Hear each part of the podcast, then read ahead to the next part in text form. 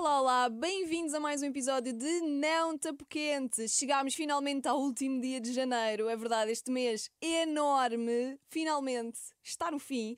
E para celebrarmos esta vitória, hoje temos mais um apoquento. Qual é que ele é? É o que vamos saber já a seguir. Não te apoquentes. O podcast da Inês Abrantes. É para dançar, não me parece.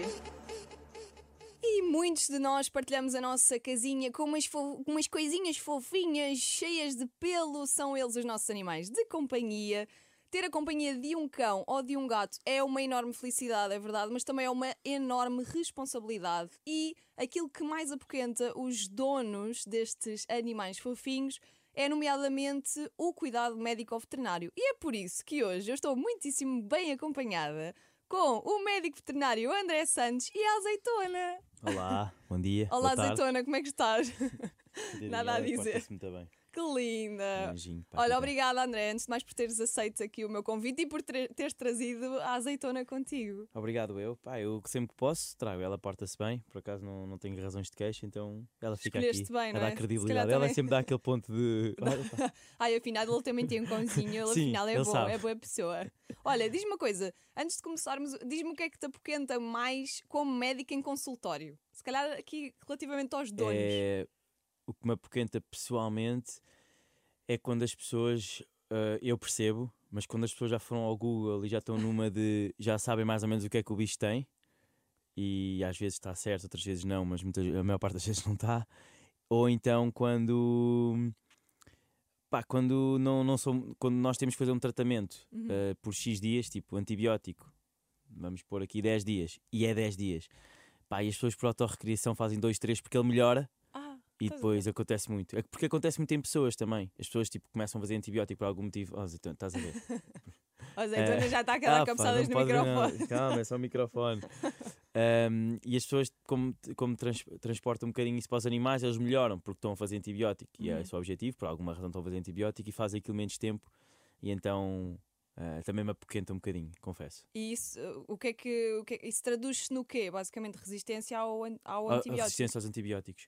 O apoquento máximo, mas aí é, acho que é vertical, a- horizontal a todos os veterinários, é eh, olha, doutor, eh, tenho- imagina que tens uma consulta com um cão, ou com um gato, ou com um periquito, o que for, Uhum. e leva-se outro animal e diz: olha, este aqui é só para dar um olhinho, ok? Ai, não Já, posso. Ih, esse fica, uma pessoa fica mesmo tensa com isso. É, É pá, um mesmo- olhinho. Yeah. É quando tens uma bué de filhos, levas todos, olha, Ah, Já agora- Este é que tem consulta, mas já que pode dar só um olhinho nos outros quatro, só favor.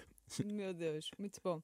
Bem, vamos, olha, tenho-te a dizer que abri a caixinha dos apoquenos, como eu costumo chamar, e este foi, se calhar ah, estávamos a falar sobre isso em off, se calhar a seguir ao tema da mecânica e das finanças, este foi o tema que gerou mais dúvidas. Houve gente a fazer perguntas muito, muito específicas que Ok. eu não vou trazer porque são realmente tipo nomes de medicamentos, coisas É, não é assim. muito específicas. Portanto, eu acredito que tu até nas redes sociais recebas eh, pá, Sim. coisas que não lembra a ninguém. Sim, eu tento geralmente, quando são coisas tipo que, alimenta, que alimentação dar aqui ou colar, ou quais é que são as vacinas, são coisas mais genera- gerais que eu Pois. consigo explicar. Agora, quando as pessoas me- me perguntam, olha, tenho um cão com esta doença e está a fazer isto, o que é que eu posso fazer? Isso, pá, isso não posso fazer muito, está a seguir, seguir por um veterinário, tem que ser uma consulta, sim, não há muito a fazer.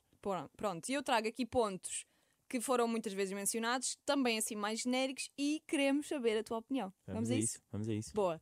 Então, a primeira dúvida, que foi talvez a mais perguntada, foi eh, relativamente à alimentação natural crua, que é chamada raw food, certo? Versus ração, seja ela grain-free, seja ela hipoalergénica ou outros tipos de, de ração, que- que hoje em dia somos inundados com N marcas de ração e N coisas que às vezes nem sabemos muito bem por onde escolher. Qual é a tua opinião? Uma ou outra? Ok, se calhar é, é assim, se calhar provavelmente é a, é a pergunta mais, não digo polémica, mas se calhar é onde eu me posso alongar um bocadinho mais, não vou alongar muito, vou fazer só, eu não, como na vida em tudo, eu não sou muito extremista. Uhum. Eu acho que é importante as pessoas saberem o que estão a fazer para darem os melhores cuidados. Então, a melhor alimentação de todas, para mim, é a alimentação natural, cozinhada. Ok. Uh, só que 99% das pessoas, como eu, uh, não têm capacidade de cozinhar para os animais. Já tenho pouco tempo para cozinhar nem, para nem mim. para si próprio. mais, se houver essa capacidade de cozinhar para os animais, então ir a uma consulta de nutrição animal, porque o arroz com frango é muito redutor. Arroz com frango tem os macrobióticos e os, micro, os micro e macronutrientes do arroz e do frango, mas falta ali muita coisa, então vai haver carências. Tem que, ser, tem que se juntar eh, hidratos, uma batata doce, depois Legumes. vegetais, os legumes. Isso, isso é a melhor alimentação. Depois, eh, alimentação crua. A alimentação crua ho- hoje em dia está muito, está muito comum e fala-se muito do barf. O barf tem inúmeras vantagens, eh, como é muito absorvível, os animais gostam, há um bom teor proteico. O barf, para quem não sabe, basicamente é- são ovos crus, a carne crua, ossos crus, vegetais. ahm, Tudo cru, nada tudo cru. Desvantagens. Pronto, para já, quem, eh, quem faz barf, eu desaconselho vivamente em, em fazer barf em casa, ou seja, dar coisas Uhum. cruas para autorrecriação. Tem que, ser, tem que se adquirir, comprar ah, em alguém especialista, ou numa, numa, numa empresa especialista que venda, porque aquilo tem X regras para não haver eh, infecções ou para diminuir a probabilidade de infecções. Nomeadamente, eu penso que seja menos 20 graus para os parasitas que estão na carne, ou nos ossos, ou nos ovos, ou o que for, mo- morram. E em termos de conservação também. E temos conservação é o clássico, se descongela já não podes congelar. Depois, o problema é que muitas bactérias conseguem sobreviver a menos 20 graus. Pelo que, animais que fazem barf tendencialmente têm mais predisposição a infecções. Uhum. Pelo que eu desaconselho, por exemplo, animais que façam quimioterapia ou estejam imunossuprimidos de, por determinada doença, se calhar não aconselho fazer barf. Ou pessoas que tenham eh, essas doenças ou que estejam a passar por processos oncológicos, desaconselho que os animais façam barf porque eles podem estar imunizados a bactérias, mas podem passar às pessoas. Portanto, isto é o- a parte boa e a parte má do barf. Realmente é- há, uma- há um bom teor proteico, só que depois também pode haver alguns desarranjos gastrointestinais ou, ou infecções secundárias que possam estar inerentes a isso. Ração é o mais comum. Eu acho que diria que 95% das pessoas fazem ração. Eu até- faço ração. Exato. Por... Fazes. Qual é que comes? só, falta, só, falta eu, só falta eu fazer lá em casa. Tu Tenho um cão e um gato. ração Opa, também. já, já provei todas. Eu tinha uma amiga minha, a. Diana, que ela, quando ia lá ao hospital, levava sempre filipinos e nós pegávamos numa, numa, numa latinha, pá, e eram, as de gato então são mesmo horríveis, e molhávamos o Ah, estás a gozar em comida úmida. Pá, era Essa eu nunca horrível. ouvi. É, pá, era ração horrível. seca até eu já provei, mas é muito úmida. mau, é muito mau. A parte da ração, a parte da ração, o que é que é importante? Ser uma ração de qualidade. Uhum. Daí consultar, há rações melhores, premium, marcas melhores, porque têm maior tempo de investigação e maior investimento em investigação. A parte boa da ração é que nós garantimos que com aquela quantidade, de manhã e à noite, sempre igual, que se- desde que os animais não enjoam, não há problema nenhum, nós damos os macro e micronutrientes. Está tudo ali naquele E é bocadinho seguro. é seguríssimo. Pronto, tem, tem alguns conservantes, como é óbvio, mas eu estou a garantir, daí que os meus animais e a maior parte dos clientes do hospital, os donos, façam ração e os animais hoje em dia têm uma longevidade brutal, eh, muito mais do que antigamente. Sim, é verdade. Portanto, há benefícios, há, há vantagens e desvantagens, neste caso, nomeadamente em termos de, diria eu, se calhar de logística, porque se tu tiveres uma vida que te permita então dar eh, a tal ração crua em segurança, se calhar podem fazê-lo eh, estás a falar do alimento cru ou da ração? do cru. Alimento cru podem fazer desde que se, façam, eh, se faça check-ups no veterinário Exato. regularmente por causa das infecções e seja sempre acompanhado por um veterinário. É muito importante isto, Uhum. porque é boa, mas tem os seus reversos da medalha. A Claro. alimentação cozinhada é uma questão de uma vez ir ao veterinário para ter um plano e ter tempo para cozinhar. De resto é perfeito. Ração, uma boa ração premium, de qualidade, aconselhada pelo, pelo Sempre veterinário. aconselhado pelo veterinário. Porque às vezes, por exemplo, temos um pastor alemão, há a ração para pastor alemão, mas se calhar a ração de pastor alemão não é a certa para o nosso pastor Exa- alemão. Exatamente, porque a, a- a ração para pastor alemão, por exemplo, é para raças grandes, tem, mais, Uhum. tem um teor de cálcio e fósforo adaptado, depois tem condroprotetores e geralmente esses croquetezinhos da ração são tipo uns donuts, tem um buraco no meio que é para, por causa das distorções gástricas, eles, eles não conseguem Uhum. comer desenfreadamente, tipo os Goldens também, então aquilo fica meio, meio entalado nos dentes, eles estão ali e não comem tão rápido. Demora mais tempo. Muito bem. Portanto, alimentação nesta parte de cheque, mas agora temos aqui uma, uma linhazinha de alimentos proibidos para cães e gatos. Há alimentos proibidos para cães e, para cães e gatos. Porque há muita gente que está a comer e debaixo da mesa, ah, toma lá aqui o É verdade. restinho, é? Pá, aí desaconselho já os ossos pequeninos de aves, porque são porque é o pão nosso cada dia no Pois. hospital, animais com perfurações ou com ossos pequenos que, que foram capazes de engolir o osso e está no esófago ou o que quer que seja.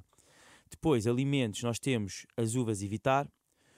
O, isto é importante que se diga uma coisa aqui, que é alimentos de comida para Uhum. animais que eu me esteja a lembrar agora, não há nenhum que seja tóxico ao ponto de o meu animal vai morrer disto. Tem Uhum. tudo a ver com Com quantidades. quantidade. Vamos ao chocolate, que é o mais comum. O que mata não é o que- veneno, não é? é, é exatamente, do veneno a- ao medicamento, muitas vezes é uma questão de dose. O que é que acontece? Não é o caso, porque o, o- o chocolate tem teobromina, que é uma molécula que lhes faz muitas vezes doença renal e doença neurológica. Uhum. Eu já eu vi um animal que eu penso que terá também tido algum grau de alergia, um tecal, que morreu por ingestão de chocolate. Neste caso, o chocolate mais, mais grave, mais venenoso, entre aspas, é o, é o chocolate preto, porque tem maior teor de cacau.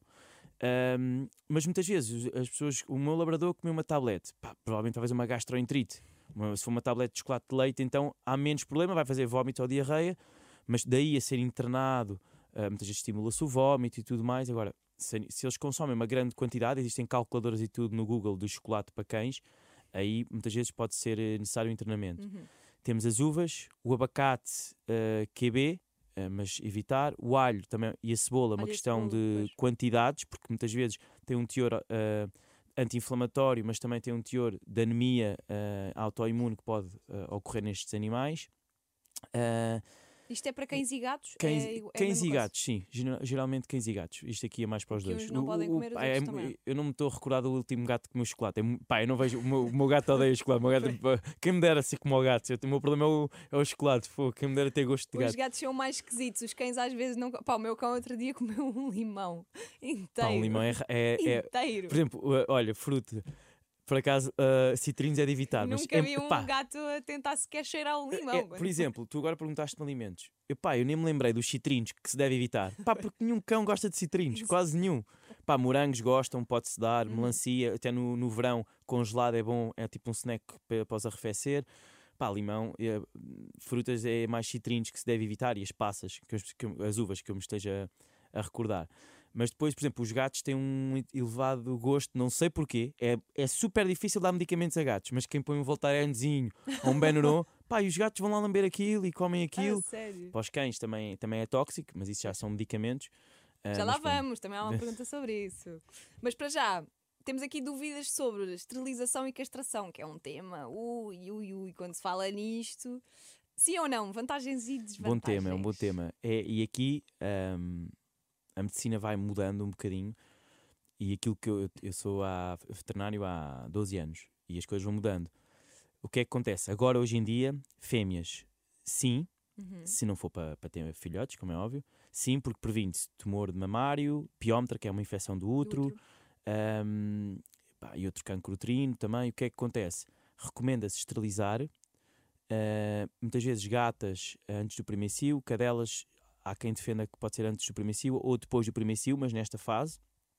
Ah, machos, existe hoje em dia uma, uma, em fêmeas uma técnica que se chama laparotomia, A minha cadela foi esterilizada são assim. dois Levou furinhos, tira os um ovários, pontinho. só se tira os ovários porque muitas vezes o cancro uterino e a infecção uterina é hormonodependente. Eles têm lá, ficam com o útero, mas deixam de ter a- a- as hormonas, portanto não, não têm essas doenças. Epá, são dois furinhos, tipo, hoje em dia uma- a esterilização para as pessoas terem noção, a esterilização em si são 15 minutos. Sim, já não é aquela barriga toda aberta. não, não, não. aquela E, coisa- e nós ficamos, exemplo, no hospital, no trabalho, no Restelo, ficamos o dia todo com eles, uma questão de precaução, mas eles vão embora para casa, já, nem antibiótico levam, e anti-inflamatório, com a seguir, bodyzinho. a minha cadela já estava a correr e a saltar. Sim, nós temos que ter mesmo cuidado porque eles vão estar bem dispostos. Pois. Eh, Aquilo é super simples. Quem, a machos, então ainda é mais simples. O que é que está. O que é que eu aconselho nos machos hoje em dia? Aconselho a castrar eh, quando. Ou, ou em raças eh, perigosas, que aí é obrigatório, Uhum. eh, ou quando há indícios para castrar. Com, que é o quê? Problemas comportamentais, agressividade, marcação de território em casa, ahm, quando, quando devem castrar, quando têm problemas já, por exemplo, de hiperplasia prostática mais tarde. Agora, castrar por castrar, imagina um cão pequeno, um tackle ah, de, de um ano. A pessoa diz: Olha, estou indeciso se é para castrar. Ele porta-se bem, com outros cães e tudo. Uhum. A creche não exige, que hoje em dia já não exigem assim. O que é que eu eh, devo castrar? E digo, não, não vejo benefício. Nós prevenimos umas doenças, mas pelos vistos há, há incidência de maior número de outras doenças quando castramos. Portanto, nem ela por ela é não, é não castrar. Mas hoje em dia ainda continua a haver muitos animais, machos, que precisam de castração por marcação de território, está com outros cães. Então, por aí sim, isso é o mundo dos machos agora. Ok. Mas depois também tem que haver aqui aquela responsabilidade de não deixar o cão fugir. Ah, não, E, aí- não é? Porque esse é, se calhar, eh, uma das grandes desvantagens de não ter um, um cão esterilizado ou uma cadela, porque já há tantos cães, não é? E, eles vão, e muitas vezes eles fogem porque sentem o cio de cadelas de Pois. rua. ok aí, e então em gatos também faz muito sentido castrar os machos por, esse, por, por não estarem sempre a sentir o cheiro de gatas na rua ou o que quer que seja. Uh, fêmeas, então, gatas, aconselho muito a castrar porque há muita Uhum. incidência de tumores. A maior parte dos tumores de mama das gatas são malignos Pois. É uma coisa que se pode evitar então com a esterilização. com a esterilização. Muito bem. Falaste há pouco das questões eh, comportamentais. Houve muita gente também eh, a falar sobre isso. Eu não sei se isto é uma coisa mais de aconselhamento veterinário ou de, diria eu, se calhar, de, de treinadores ou especialistas em comportamento animal, não sei. Mas eh, falam muito sobre reatividade com pessoas ou com outros animais, o stress na ida à rua. eh, inclusive, houve uma ouvinte que nos disse: a minha cadela é. ou cão, já não me recordo se era fêmea ou macho é espetacular em casa, mas a partir do momento em que percebe que vamos à rua, muda completamente o chip e fica indomável. E depois também temos a parte da marcação territorial. Isto são coisas que a esterilização ou a castração pode ajudar ou há mais alguma coisa que nós podemos fazer? Ahm, muito francamente, eu penso que a esterilização ou a castração, neste caso castração, que é mais em machos, Pois. pode ser um bocadinho ingrato porque não vai resolver o problema. Eu, eu acho que, relativamente aos treinadores de cães, às pessoas que, que estão mais nesse mundo, eu, eu não sou nada de. Eu, eu acho que o veterinário é mais o psiquiatra, que indica quando tem que indicar ou que aconselha, o médico de comportamento animal. E, o, e os tre- treinadores, muitas vezes os psicólogos, que, ou seja, que estão no campo a treinar com as pessoas, É que tem as eh, técnicas as para... técnicas e sabem, e sabem a sua arte melhor que ninguém e deve haver sempre aqui um planeamento em conjunto. O que é que acontece? Ahm, há anima o que é- todos os animais, ok, quase todos que têm problemas comportamentais, eles estão bem em casa. Não é compatível com a vida tu vives sob stress 100% do tempo. Uhum. Já é pouco compatível com a vida vivemos, que hoje em dia nós, as pessoas, vivem sob stress 80% do tempo e têm montes de problemas. Os animais, quando saem de casa e têm problemas comportamentais, esses problemas têm que ser resolvidos, porque os cães vivem numa ansiedade constante e isso, coitado, eles não estão bem. Uhum. Há uma altura, há uma fase da vida deles, e isto não é a minha área, mas que eles beneficiam de medicação. Porquê? Se nós tivermos os animais calmos, ou pelo menos, não digo calmos, mas mais tranquilos, nesses períodos de ansiedade, nós conseguimos ensinar o que nós queremos ensinar porque eles estão mais abertos a receber essa Essa informação. informação. Se não estão completamente ansiosos ou estressados, eles não vão aprender nada. Mas acho que deve haver sempre uma ponte entre o médico de comportamento, entre os treinadores ou as pessoas eh, que estão no campo a treinar os animais, Uhum. medicação ou técnicas de, de, tre- de treino, e a castração ajuda a resolver determinados problemas. Hoje em dia há uma coisa muito interessante que já não, que não, existe, não existe assim há tanto tempo, que é, que é bom porque é uma castração temporária, que é, nós fazemos tipo um chip, nós colocamos um chip no animal, eh, tipo microchip, é um Uhum. bocadinho mais grosso, vá, Que inibe a produção hormonal? Exatamente, que dura um ano. Ou seja, nós aí vemos se eles beneficiam ou não com a castração. Ou seja, treinamento, treino e treinamento, cara. Há treinamento aí. Você está vendo Tá vendo? vídeos de YouTube, Foi né? do. Deixa o joinha aí. Ah, Ahm, faz, faz o treino, faz a castração temporária e vê se beneficiam. Se beneficiou, pode-se ponderar fazer depois a Uhum. castração. É uma técnica que não, não temos assim há tanto tempo, mas já está disponível. Portanto, Mas eu isso acho é que só válido durante um ano, não podem estar a pôr esse microchip. Tipo, Não, nós podemos pôr recorrentemente este microchip. Não tem- aquilo não é, um, não é um metal que fica lá. Portanto, aquilo, aquilo dissolve-se. Ah, ok, ok. Ah, portanto, pode-se ir aplicando constantemente, mas aquilo ainda é, não é muito grosso. É tipo o dobro do microchip, que ainda é bastante. Um microchip é grosso. Uhum. Portanto, é- não é preciso sedação, não é preciso nada, mas imagina um Yorkshire, Vão aquilo sentir. dói um bocadinho. Ah, portanto, eu aconselho, ok, vê-se. Se ficarem melhores, pondera-se a castração, que é depois a título definitivo. não- Muito bem. Vamos ao próximo tema? Vamos a isso. Então, olha, por acaso eu este aqui não me, não me identifico muito porque eu, imagina, eu tenho dois cães, mas como eles correm imenso, eles acabam por gastar as unhas. Mas houve aqui uma quantidade de gente a dizer tipo que o maior flagelo da vida era cortar as unhas em casa. Primeira pergunta: faz isto em casa ou vai só a um sítio de cortar as unhas? E depois, se a resposta for fazer em casa, qual é que é a melhor forma? De... Eu, eu faço aqui um apelo a todos os donos. É possível cortar as unhas em casa, por favor, não vão ao veterinário fazer isso. Eu sei que há fases, é, há, há animais chatos, principalmente Pois. os bulldogs, os pugs. Ui, é uma Sabes gritaria. que eu já vi, já me apareceu o patrocinado, aqueles funis, parece tipo um aquário que enfias na sei, cara sei, do, sei, do sei, bicho. sei. Sei, cortar ah, as unhas. é que o problema é que eles fazem daquilo um filme. Eu percebo que as pessoas às vezes querem ir ao veterinário e às vezes ficam lá uma hora ou duas à espera desse tratamento, porque Pois. é só cortar as unhas. O que é que se pode fazer? Primeiro, habituar desde pequenos a mexer nas unhas, para eles terem a sensação de que, ok, está tudo bem mexer nas unhas. Uhum. Depois, ah, pode-se dar o reforço positivo. eh, sempre que se corta as unhas. Ahm, Pode-se limar as unhas. Eu percebo que, por exemplo, a minha cadela tem as unhas todas pretas. É difícil É ver o sabugo. ver onde é que termina, não é? É, que é aquela parte vermelha. Quem tem unhas brancas dá para ver a unha e o parte vermelha que é o sabugo, que é o que Uhum. sangra. Mas pode-se limar as unhas Mas que é com uma lima normal? com uma lima, com uma lima. Ah, e animais que, que seja difícil, pode-se andar, fazer uns passeios no alcatrão. É uma forma de- boa deles gastarem as unhas e não. ah, eu nunca cortei as unhas à azeitona. Pois, eu- eu- lá está, eu li imensas vezes esta pergunta repetida e eu pensei, pá, por acaso também nunca Pois, os teus devem correr na vezes. rua, às vezes também vão à estrada e não sei o quê, estão ali e vão Uhum. gastando. Vão gastar. Portanto, isto são mais animais realmente indoor, até E se pequenos calhar animais. mais com gatos, não é? Isto acontece aqui. Os gatos os gatos é. são tramados mas, eu- mas é nesta- muito mais fácil, por acaso, é, é muito mais comum haver cães para cortar unhas do que gatos. É A muito sério? mais fácil cortar as unhas aos gatos do que aos cães. E os gatos, com os arranhadores e isso, Pois. vão gastando um bocadinho. Ah, mas tem que de vez em quando cortar as unhas aos gatos, que ficam ali armas. Mas os cães é o. é- e eu, a mim, faz mais impressão cortar unhas a cães que a gatos, que é mesmo. Poc, poc. O gato, é, o gato é tipo é fininho, tá? Mas no logo. gato estás sempre ali à espera de levar um. Pá, eu acho que, regra geral, por acaso, ultimamente tem, tem sido tranquilo. Tem Pá, os gatos bem. é meio filme, mas tu vais interpretando o comportamento deles e, a bem ou mal, eh, vais cortando as unhas. E os cães, às vezes, aquilo é uma. Pá, nem estás a, estás a tocar na unha, pá, Sim. gritaria. Parece Sim. que estás a amputar uma pata. Sim, é filme. qual. Eu sei. Imagina, o meu cão vai contra uma parede, está tudo bem, mas se. Cortar as unhinhas, ui, ai não. Ui, meu Deus. Bem, outra questão sobre a higiene oral. Ahm, o Bem Mal está a perguntar também se, se era fixe lavar os dentes, ter uma escova e uma pasta para lavar os dentes e também sobre os sticks de, de higiene oral, não é? Aqueles eh, de, dental sticks. digo Sim, eu. sim, sim. O que é que, tu- qual é a tua opinião sobre Eu isto? acho que a higiene oral é muito importante, porque, principalmente em cães de raça, todo, todos os cães, gatos também, mas cães de raça pequena têm tendência a acumular mais tártaro e Uhum. doença periodontal. Depois ficam com aquele bafo do dragão. A azeitona já, foi, já fez duas pá, e acho que a única, coisa, a única coisa, o único ponto fraco dela é a boca, ok, que é um bafinho. Ahm, o que é que se pode fazer? Existe escova, que é uma dedeira, basicamente, depois Uhum. no dedo, com uma pasta ah, mesmo para animais, que vais escovando. Mas isso fazes que é diário? É, é pá, geralmente eu não, eu não ponho diário porque depois massacra-se um bocadinho as gengivas Uhum. e tudo mais. Eu ponho aqui duas, duas a três vezes por semana. Ok. Existe um pozinho que é o Playcoff, ou, ou outros pós, de, isto por acaso é uma marca, mas se calhar existem outros de outra marca, este é o que eu estou habituado a usar, que se põe na comida, ah, que através de destruição enzimática ajuda a. Eu vou, eu vou ser realista, isto não destrói o tártaro existente, previne ou diminui a acumulação de novo tártaro.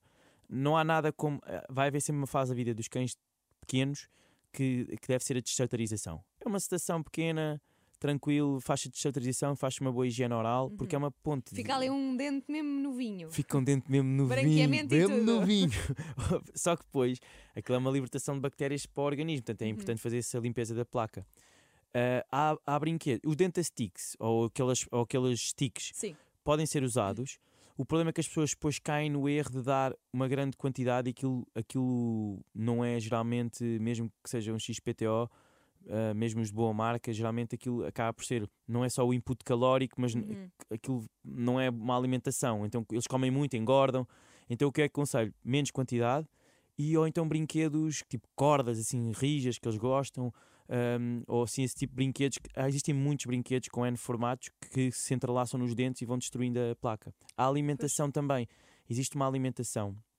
Eu sei que a Ilse tem, que é de tem uma tecnologia dentária ah, que vai desfazendo os dentes à volta, Ah, vai, fazendo, vai desfazendo a placa, porque as fibras do, do alimento estão todas na mesma direção. Então vai desfazendo a placa dentária à volta do dente. Pronto, são tudo técnicas em conjunto, isto parece muita coisa, mas isto é, depois é Sim. diário, é, é por fácil. exemplo, os dentasticks às vezes eles são tão sôfregos e comem aquilo tão rápido que aquilo não tem Não, tempo, não tem tempo É para bater no dente. Se tu que é- deres um bocadinho, não, aquilo nem vai ao dente, estás a dizer? Aquilo nem vai é ao só um dente. biscoito. Aquilo fundo. limpa esófago e estômago, mas, mas de resto nada. Se houvesse dentes no esófago, Mas então, a partir de que idade é que se pode fazer uma destartarização? não tem há idade, idade. mínima? A azeitona, pá, tem mesmo este flagelo, é o único dela. Ela tem 5 anos, já fez duas vezes. Mas geralmente o normal é a partir dos 6, 7 anos, depois pode ser feito a cada 2, cada 3, dependendo da acumulação. Há muitas pessoas que até vão ao hospital e dizem: Olha, queria fazer uma destartarização e digo, pá, pode ser feita, mas acho que isto aguenta mais um ou dois aninhos, Uhum. com alguma higiene dentária ou higiene oral, aguenta mais um aninho bem e depois logo se faz. Portanto, é sempre de ser visto pelo veterinário para ver a Ok. acumulação. Há muitas pessoas que também ficam de pé atrás com, com as sedações, não é? E fazer esses Uhum. procedimentos. Porque depois ainda por cima tem que se assinar um termo de responsabilidade e as pessoas começam Sim, a pensar, "Epá, se acontecer alguma coisa e não sei o quê. Pá, eu não me lembro. Eu vou, até vou dar aqui. Vamos vou soltar, desmistificar vamos isto. desmistificar, porque eu percebo. Porque, as porque é isso, sabes? É. Fala-se fala da sessão e até animais com. Vá, um animal perfeitamente saudável de 11 anos. Pá, desde que faça um bom check-up, umas análisinhas de sangue, uma boa escutação, se for preciso, uma ecocardio, uma ecografia ao coração. Se estiver tudo bem, não há. Não há porque aquele animal ter uma reação à anestesia, não é pela idade. Mas eu percebo que seja tenso para os donos assinarem um termo, eu responsabilizo, pá, que deixamos para a mão das pessoas, mas é, Claro. lega- é, pá, é uma parte legal, deixamos para a mão das pessoas, tipo, olha, se acontecer alguma coisa, e não, mas as pessoas, eu não me lembro, eu em 12 anos, eu só me recordo de um, eu lembro perfeitamente, um Jack Russell, de um ano, que ia para castração e fez uma reação à anestesia.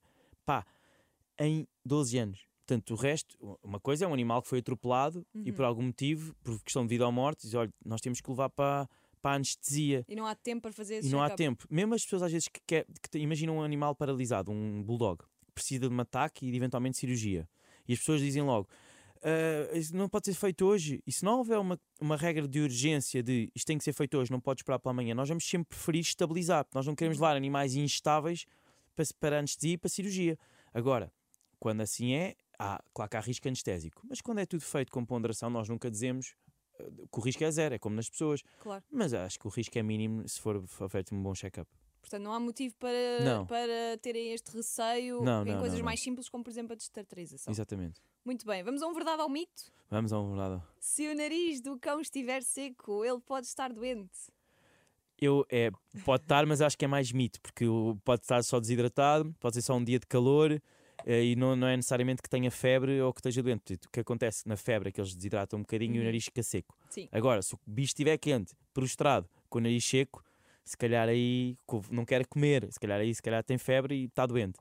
No limite, acho que se as pessoas tiverem dúvida, devem certificar-se que está tudo bem, mas podem sempre Eles às vezes medir a estão só temperatura. quentinhos a dormir e Há têm que, às nariz vezes é isso, sabe? Há cá pessoas que vão ao hospital e depois uma pessoa mede a temperatura, tem que ser no rabinho. É, a, verdade é que, a verdade é esta, não há cá Eles, coitadinhos, Hum. também não têm nada a dizer. pá, nada. É um, mas acho que a ma- 99% das vezes que o nariz está seco está tudo bem. É só pá, um dia mais quente ou estão desidratados Uhum.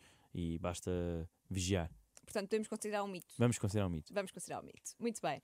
Outro tema, terapias alternativas. Recomendas? E se sim, qual é que tem maior taxa de sucesso?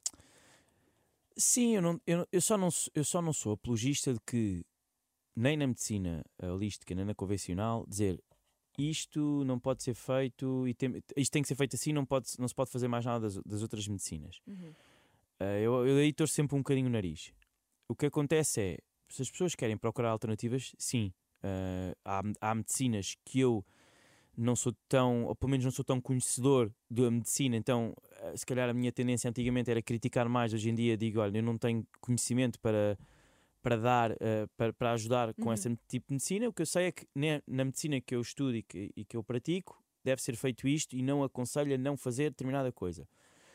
Ah, nós temos lá eh, a terapia, não sei se pode considerar a- Alternativa. a- alternativa, mas acho que sim, e, pá, e, que tem um, e que tem um sucesso brutal na recuperação de cirurgias de coluna e tudo mais, é a acupuntura. Acupuntura. Pá, mas é brutal.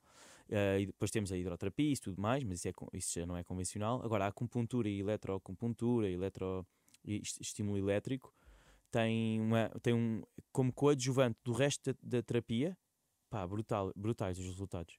Portanto, a- agora, a homeopatia, isso eu não sou fusão, tão, se não sou calhar, tão conhecedor, então eh, não digo que não, nunca digo que não, só não acho é que se deva tirar a medicina.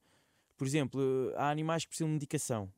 Eh, E eu, às vezes acontece na medicina alternativa, em alguns, alguns casos que eu já tive, dizer, pá, isto não pode fazer nada de terapia que eu fiz, ou que algum colega meu fez. Eu torço um bocadinho o nariz e digo, olha, a, a decisão é dos donos, mas honestamente eu acho que ele precisa disto, porque isto, sei lá, cortisona, ou químia, ou o que quer que Uhum. seja, isto tem que ser feito, a decisão é sua, ah, e depois as pessoas é que acabam por decidir. Mas eu, eu só acho é que nós não devemos in- intervir nas outras medicinas, da mesma forma que se um, se um paciente chegar às minhas mãos com uma medicina alternativa, eu, a não ser muito raras exceções, eu vou dizer, olha, é melhor parar isso. Não, eu vou dizer, ok, continuo, esta é a minha perspectiva. Mas, do meu ponto de vista, precisamos de Sim. fazer isto ou aquilo. Também adicionar isto, isto ou isto, sim. Muito bem, boa resposta. Sei, porque eu acho que, que é exatamente o mesmo no- nos humanos. Mas e, eu também, eu- porque eu também funciono, é um bocadinho extrapolativo, sim. Por falar em humanos, temos aqui uma pergunta que diz: quais os medicamentos para humanos de venda livre que eles não podem tomar? Não, podem. tomar. Eu ia para os anti-inflamatórios, todos. ah, Benurons da vida. Ah, imagina. Brufenos, aliás. Exato. O, o Benuron. Apá, eu, eu, vou, eu vou ter que reforçar isto. O Benuron pode ser, o paracetamol, Sim. pode ser utilizado para o controle da dor, mas tem que ser o veterinário a usar. É uma dose muito específica de animais que não podem fazer outras coisas, podem fazer paracetamol. Não podemos ser nós chegar ali e Não, não, não, não. que Isso, é- isso vai dar porcaria. Pois é, o, o Benuron, Brufenes, Voltarenes, tudo o que são anti-inflamatórios, Uhum. tóxico.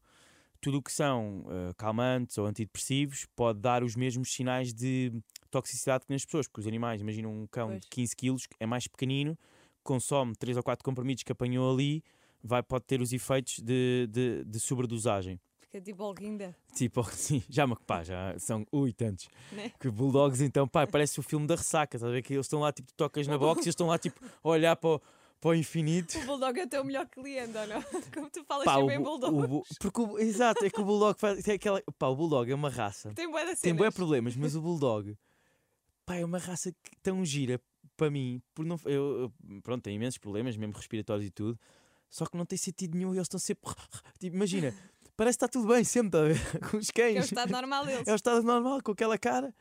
Ahm, pá, eu imagino uma sobredosagem de um estupefaciente, é sempre, a minha imaginação vai sempre para um bulldog. Ahm, mas é mais ou menos, eu diria que assim, regra geral, os anti-inflamatórios é que são. E por os- exemplo, há muita gente que, ah, se calhar, a coisa mais comum que, que os cães e os gatos têm é tipo diarreias, não é? Medicamentos para parar a diarreia. Ver- por exemplo, os humanos. ultravuros, isso, os imódios, eu não aconselho muito, a não ser que seja um veterinário a dizer, Uhum. porque a dose não é, não tá, é, é especulativa. Ah, vamos estar ali um bocadinho às cegas e muitas vezes ele melhora porque foi o curso da doença a melhorar. É como, é como aquele gráfico pá, que é excelente de, do uso antibiótico nas gripes. Que, que há, há dois gráficos, que é um Nas antibiótico. Sim, sim há, um- há uma gripe com antibiótico que passou vai, em 3 dias e o, a gri- a gripe sem antibiótico passou em 3 dias. Exato. Portanto, já, com antibiótico melhorou, mas sem antibiótico demorou o mesmo tempo a melhorar Mas porque há não é pessoas preciso. que qualquer coisa tomam logo antibiótico. Exato. Agora, se a diarreia persistir, pá, deve-se fazer pré-bióticos, há alguns casos probióticos em Uhum. animais, mas são próprios para animais. Epá, é super, é, é das medicações mais baratas que existem, mais comuns, portanto não há Até razão algumas para não. marcas de ração já têm, não é? Aqueles Ah, ah, pozinhos. Sim, sim, é isso mesmo, é isso mesmo. Portanto, isso é, isso é, isso é, é bom para uso. Muito bem, portanto, só deixar aqui a nota: ah, analgésicos, anti-inflamatórios. Por aí, e, e pá, e os calmantes, antidepressivos. Então, mas então, e que medicamentos é que eles podem tomar? É assim, o que eles podem, por exemplo, exemplo, muitas um vezes os, ou dois. antibió- os antibióticos são os mesmos, só que são adaptados para uma dose veterinária. Se tu me Ok. disseres que estás a fazer um antibiótico de um grama de amoxicilina clovolânico, é uma grande dose para um animal. Portanto, Uhum. Existem esses medicamentos, a mesma molécula, os mesmos antibióticos, mas para doses adaptadas. A ma- Tens o, a- tens o flagil, por exemplo. o não é? flagil que é metronidazol. Nas pessoas é o flagil, nos animais é o metrobactin, ou há outros Uhum. nomes. Ah, mas tem uma dose muito adaptada. Imagina um gato faz tipo, das pessoas é o de 500, um, o gato faz tipo um décimo. Epá, é difícil partir aquilo. Ah, portanto, to- quase todos os medicamentos de pessoas são para animais, a mesma molécula, só, Só que, que a dose, é dose- completamente variante. A não ser os anti-inflamatórios, que têm que ser outros diferentes. Ok, muito bem. Mais uma pergunta sobre vacinas. Agora, qual a realidade. Ah, qual a realidade? Não está bem. Qual a real validade da vacina da raiva? Inclusive, houve uma ouvinte que nos disse: ah, Tenho amigos que os cães só vão de 3 em 3 anos levar ah, vacinas Hoje em dia é três e, em e o meu vai todos os anos. Foi o que ela disse. Depende do laboratório, mas hoje em dia eu diria que quase todos os laboratórios já têm a vacina de 3 em 3 anos. Ou seja, Uhum. vacina hoje, só precisa, se estiver em Portugal, de vacinar daqui a 3 anos. Cães e gatos. Gatos só se for eh, necessário, mas cães, que é o mais comum, Sim. é legal 3 em obrigatório. 3 anos. Se viajares para ahm, Angola, ah, se viajares, tem que ser anual. Uhum. Se viajares para países tipo Angola, Reino Unido geral, Estados Unidos, Austrália, algumas zonas de África, sem ser Angola, precisas dos anticorpos. Brasil também, Portanto, tens de fazer essa análise. Mas cães, eh, sucinto, 3 em 3 anos, em Portugal, cães que viajem, anual. Isto para a da raiva. Depois Para há outras. As outras não tantas. são obrigatórias, mas essa recomendo anualmente. Anualmente. Sim, sim, sim. Ok. Continuamos aqui no, na parte do, do consultório, não é? E chegámos. Estas duas últimas perguntas estou muito curiosa, porque esta fala-nos sobre o preço dos serviços veterinários, não é? Ok. Nomeadamente. Como. Aliás, eu sou-te sincero, houve uma pergunta que disse: será que fazem mesmo tudo aquilo que vem na fatura? E eu Percebo, percebo. transformei isto para como interpretar os orçamentos e as Ok. faturas. Vá, Eu, eu acho uma excelente pergunta. Uhum. Eu só consigo falar do local onde eu trabalho, Claro. que está tudo explicado lá, né, está tudo discriminado. Eu vou, vou aqui pôr dois cenários. Ponto número um, ah, que às vezes as pessoas têm a tendência de dizer, ok, os hospitais, que trabalham 24 horas, são mais caros que uma clínica. Uhum. Será? o que acontece é que, imagina, vais a uma clínica, precisas de um raio-x e uma eco. Vais fazer o raio-x ali e uma eco acolá. E no hospital, a conta maior porque tens o raio-x e a eco lá. Uhum. Agora, a nível de serviços, eh, e, eu, eu- o, que eu, o que eu digo às pessoas para fazer, ok, confirme, por exemplo, esterilização, castração, que é uma coisa comum. Pessoas ligam a perguntar quanto é que é. E eu digo, olha, é um bocado falso eu estar-lhe aqui a dizer quanto é que é o valor da esterilização. Eu vou-lhe dizer é o valor da esterilização, análises pré-anestésicas, reavaliação, consulta, anestesia, tudo. E aí as pessoas veem, ok, então quando eu pedir um orçamento para comparar, eu tenho que pedir isto tudo. Porque Uhum. se eu, pedir, se eu disser o valor da esterilização, é um valor mais baixo do que se englobar isto tudo, que é o que é feito. Agora, o que eu posso dizer, na minha modesta opinião, e, tenho, e trabalho num sítio que muitas vezes as pessoas associam até a um sítio caro, é que os preços são muito semelhantes entre clínicas, entre hospitais. O que é que faz Eu sentido hoje em dia? ideia, É, acaso, o, o que que é faz o- sentido hoje é ter um seguro. Hoje, há 4 ou 5 anos atrás, já os seguros e não estavam desenvolvidos. Hoje em dia, que é o que se faz nos Estados Unidos, no Reino Unido, há seguros para animais que não são caros e cobram imensa coisa. Cobrem. Não cobram, não. Também, também cobram. cobram, também cobram. Mas são compensatórios. É que há muito essa dúvida também. Será que o seguro cobra o quê? No, ou lá está, cobre se calhar só. Há várias as gamas. Por exemplo, vacinas, se ou fizermos, cobre- formos para um bulldog, o seguro é mais caro do que para um cão sem raça, lá não é? está. Eh, Eles também está. sabem. Mas há, há seguros que cobrem eh, as vacinas, há outros que só. Pá, eu acho que aquilo que é muito relevante muitas vezes é. Pá, se um animal tem um problema de internamento, sei lá, um Uhum. animal come uma bola eh, às 3 da manhã de domingo e está entalado. Parece que as coisas. As, Ah, é sempre nas acidentes urgências. É sempre É sempre, é sempre na É urgência.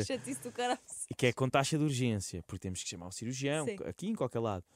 Ah, aí fica, imagina que uma pessoa gastou 600 euros ou 500, é uma batelada. Portanto, aí os seguros ajudam para, para, esse tipo, a pessoa se sentir segura. É como nós, temos os nossos seguros. Uhum. O que é que eu te digo? Por exemplo, as pessoas, ah, e aqui falando abertamente, as pessoas muitas vezes pensam que os serviços em si, agora não estou a comparar sítios, é os serviços veterinários são caros. Imagina, se uma ecografia custar 50 euros. Nós, num ecógrafo bom, porque hoje em dia não faz sentido ter um aparelhozinho, é um bom ecógrafo, Uhum. Custa à volta de, não quero estar aqui a dizer erro, mas 50, 60, 70 mil euros. Para além, depois tens o veterinário que tem que saber fazer ecografia, teve que estudar para isso. Portanto, hum, aquilo primeiro, o, o- o- os serviços veterinários, uma ressonância, um ataque, não é isso que faz. hum, não é isso que vai fazer o. o- o- não, não, não são valores caros, porque as pessoas estão habituadas, muitas vezes nas pessoas, na medicina de pessoas. É na- pagar a taxa moderadora É isso, e depois está entendes? tudo incluído. Exatamente, por exemplo, um ataque nas pessoas pode custar 100 euros, no animal custa 300 ou 400, porque é o valor que o, o seguro cobra isso, se tiverem, mas se não tiverem, é esse o valor, porque, pá, primeiro, um ataque custa quase se for preciso um milhão, não tanto, mas é, mas é muito caro, tens de ter uma, depois um equipamento todo, uma sala específica toda, toda revestida, portanto, isso não Muitas é o que vezes faz sedar o, o animal. sedação, mais a pessoa que interpreta ataque, não é qualquer, eu não sei interpretar um ataque, entendes? Uhum. Portanto, cada, isso são, áreas. Olha, estás a ver? Somos tão veterinários numa coisa como co- nisto com, um com o outro. Ahm, Mas são tudo coisas que encarecem, lá está no fundo, o bolo do Sim, sim. Eu acho que, pelos vistos, não sei como é que vai ser agora. Pronto, vem, vem eleições, mas fala-se da possibilidade de abrir um, pelo menos uma instituição Pública. pública. Mas eu acho que o futuro é os seguros ficarem cada vez melhores e as pessoas mais valentes de ter um seguro para animais. E por exemplo, uh, a azeitona, por exemplo, agora tem 5 anos. É possível fazer um seguro É. para ela com 5 anos? Basta, tem aquele período de carência, como qualquer eh, pessoa, como qualquer animal, geralmente seis meses, oito meses, depende do seguro. Ah, mas desde que esteja tudo bem, ah, os seguros aceitam qualquer idade, até cães mais velhos. Ok, isso é ótimo. Vamos à última pergunta. Vamos a isso. Não sei se estás preparado para isto. Estou preparado. Foi- uma ouvinte que disse. Eu acho, por acaso, eu acho que ela já sabia que eras tu que vinhas cá. Porque ela disse: Como consegue um médico veterinário não ser vegetariano? É, olha, é uma boa pergunta. E tu, por acaso, costumas, costumas partilhar refeições Sim, eh, sim. que eu vejo. Eu estou num és- processo. Tens uma dieta omnívora, certo? Sim, sim, sim. Ahm, é assim uma resolução deste ano reduzir, eh, já reduzi bastante, reduzir Uhum. cada vez mais até me tornar eh, vegetariano e eventualmente, se tudo correr bem, vegan. É, é a minha resolução. É o, o caminho. Ahm, não, não me vejo, não vejo, ou seja, eu acho que são duas coisas diferentes. Eu ser veterinário Sim. e a minha alimentação. Ahm, mas a verdade é que eu gostava de, eu já reduzi bastante o consumo de carne, de peixe, tenho, tenho, tenho estado a aumentar um bocadinho o consumo de peixe porque reduziu de carne. Para compensar. Sim, Sim, eu também. Eu, Mas- tive, eu, eu não como carne há 9 anos, mas tive peixe não como há 8. Tive ali um ano ainda só a comer peixe. és, és difícil. vegan totalmente. Não, sou vegetariana, mas Vegetariana. eh, tenho. Comes ovos e produtos. Como ovos, mas lá está, só ovos zero PT. Também, eu estou Sim, sempre a falar sim. da diferença do ovo. Ah, tenho alguns cuidados com isso, mas, hum, mas percebo e aceito totalmente outros regimes diferentes do meu. A minha, eu vou, é Simplesmente por, eu por hábito. faço, faço muito a ligação do que está no prato ao animal em Sim, si. sim. Estás a ver? Eu olho para uma costeleta e eu vejo a vaca. Não, eu não, eu não vou esconder atrás de nenhuma bandeira de ah, eu treino e preciso de. Sim, sim. não, sim. eu acho que existe per- perfeitamente É formas, escolha, não é? formas alternativas de proteína que me permitem ter eh, vida saudável, com energia. Eu acho que sim. É uma meia-culpa que faço e, e quero reduzir na. na- Estou a reduzir, estou estou a fazer por isso. Não, não que eu. Isto é, isto é uma pergunta para mim que eu estou a considerar pessoal e não Claro. veterinário. Ou seja, não, eu não até estou. porque tu não tens mais responsabilidade sobre este tema por Sim. veterinário, na minha opinião. Sim, sim, pessoas ou seja, eu não, eu não vou considerar mais ou menos veterinário por ser certeza. vegetariano ou não, mas, mas quero reduzir o, e, e pode ser que no final deste neste ano, Porquê tu escolheste animais de companhia em vez de animais de grande porte? pá, eu sempre, eu lembro-me desde pequeno, eu sempre quis ser veterinário. Ahm, veterinário tem, tem assim uma, um lado mais complicado da profissão, mas eu Uhum. sempre gostei de ser veterinário, sempre quis ser veterinário de, de cães e gatos, mais de cães. Depois, quando comecei a trabalhar, é que comecei eh, mais a lidar com gatos e adoro gatos. Pá, mas obviamente se tu ainda no outro dia chegou lá um papagaio cinzento para internar que vinha de uma clínica de, de animais exóticos. Pá, eu, nem, eu esperei pelo médico de exóticos para, para depois fazer o exame. Internei, pus oxigênio, mas tive que esperar pelo médico de exóticos para fazer um exame físico, porque não. Aves então. Se aparecer uma chinchila ou um coelho, e sim. Pá, mas tudo que seja assim animais exóticos já nem. Já, pá, já não é mesmo, não é mesmo Já não, é, já não é Eu gosto, gosto, gosto de uma boa cobrinha, um dragão, uma iguana. Isso é giro. Quando eles começam a escamar por todo lado. Ah, aquilo- pá, isso é giro. Agora, daí a perceber de medicina dessa parte já não, já não é muito a minha área. Muito bem. Olha, para fecharmos, qual é que foi o teu maior apoquento até hoje como médico veterinário? Tens assim alguma porque é uma coisa história? má é uma história. Olha, o que quiseres. Normalmente Pá, tenho uma apoquento história é, gira. é aquela coisa que tu não Foi sabes muito bem o que apoquento. fazer. Olha, então, isso é um apoquente, claro. Ahm, pá, isto não foi assim há tanto tempo, sabes? Foi para aí quê? Dois anos, diria. Chegou uma. Pá, a, a dona foi super honesta, tipo uma rapariga, assim, na casa dos 30 e tal, 20 e tal, se calhar. Super honesta e disse: Olha, eu venho aqui, domingo, clássico, lembro Óbvio. perfeitamente, domingo, o meu cão, que estava a abanar o rabinho, a comer um preservativo. E eu, tudo bem. E ela disse-me: Olha, estava um preservativo eh, usado, comer um preservativo. eh, e eu, tudo bem, temos que o fazer vomitar, Vomitar. porque isto provavelmente está no estômago, está tudo bem, tudo tranquilo, aquilo dá-se uma injeção para eles me vomitarem. Sim. Pai, de repente o cão vomita nove preservativos. Ah, não, mas tipo, oito de caixa, tá a ver? Oito na- no coisinho, tipo bonitinhos, estás a ver? Sim. Não e, um, usaste. e um menos. eh, pá, não estava tipo usado, coisa, estava só tipo, estava sem ser fechadinho, estás a ver? Pá, e eu vejo aquilo e pensei, "Fogo, o que é que tu. Pá, como é que estão aqui nove? Não sei se eram nove, se eram onze, pá, mas estava ali uma quantidade de preservativos Mas gigantes. o cão era grande, pequeno, Era tipo 15 quilos, não era assim tão grande. Ai, coitado. Pá, estava cheio, não sei se eu saí tipo chouriços, não sei no final, não sei quanto tempo. Mas pronto, não, eu estava todo bem disposto, ele não sabia que tinha. Ele, pá, não sei se tinha sabor ou não, mas. Pois, era isso que eu ia dizer, se calhar soube-lhe bem. Mas pronto, olha André, chegámos ao fim, eu para mim ficava aqui a falar contigo muito mais tempo, porque opá, nota-se muito a tua paixão por essa profissão, acho que está o fit perfeito, acho que fizeste uma ótima escolha. Obrigada por teres Obrigado, trazido eu. a azeitona Obrigado. e, E é isto, malta. Nós voltamos para a semana com um novo Apoquento. Até lá, já sabem, muitos miminhos nos vossos patudos e um beijinho grande a todos. Obrigado. Não te apoquentes. O podcast da Inês Abrantes.